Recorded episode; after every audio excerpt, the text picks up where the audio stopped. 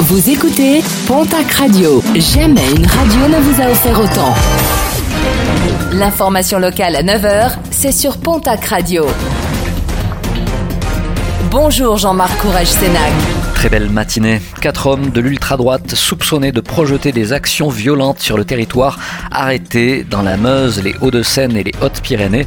Des individus soupçonnés de préparer des actions contre une loge maçonnique, mais aussi contre des centres de vaccination, des antennes 5G, des personnalités ou des journalistes. Dans les Hautes-Pyrénées, la personne interpellée est un proche des Rémi Daillé, interpellé à Ferrer en juin dernier.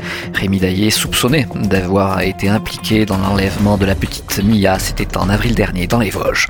Malgré une météo morose et la pluie, la manifestation pour les salaires, les emplois et les conditions de travail, mais aussi contre la réforme de l'assurance chômage et des retraites, a rassemblé hier dans la région entre 700 et 1000 personnes à Tarbes, entre 1400 et 1600 personnes à Pau. La réouverture de la ligne Montrégeau-Luchon sera l'occasion de tester une nouvelle génération de trains, des trains fonctionnant à l'hydrogène et qui devraient être des Coradia fabriqués par Alstom. Le chantier de 67 millions d'euros débutera l'an prochain pour une réouverture de ligne programmée un an plus tard en 2023.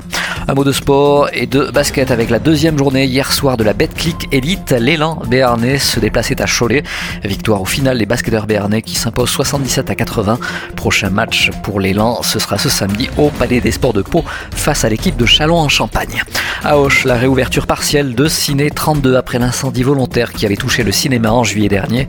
Dès aujourd'hui et jusqu'au 18 octobre, 25 films seront projetés dans une configuration limitée à deux salles. Et à noter à partir du 19, réouverture des 5 salles.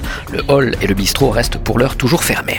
Et puis vous pouvez toujours vous inscrire pour la Tarbelle, une course et une marche au profit d'Octobre Rose et qui se déroulera le 15 octobre prochain à Tarbes.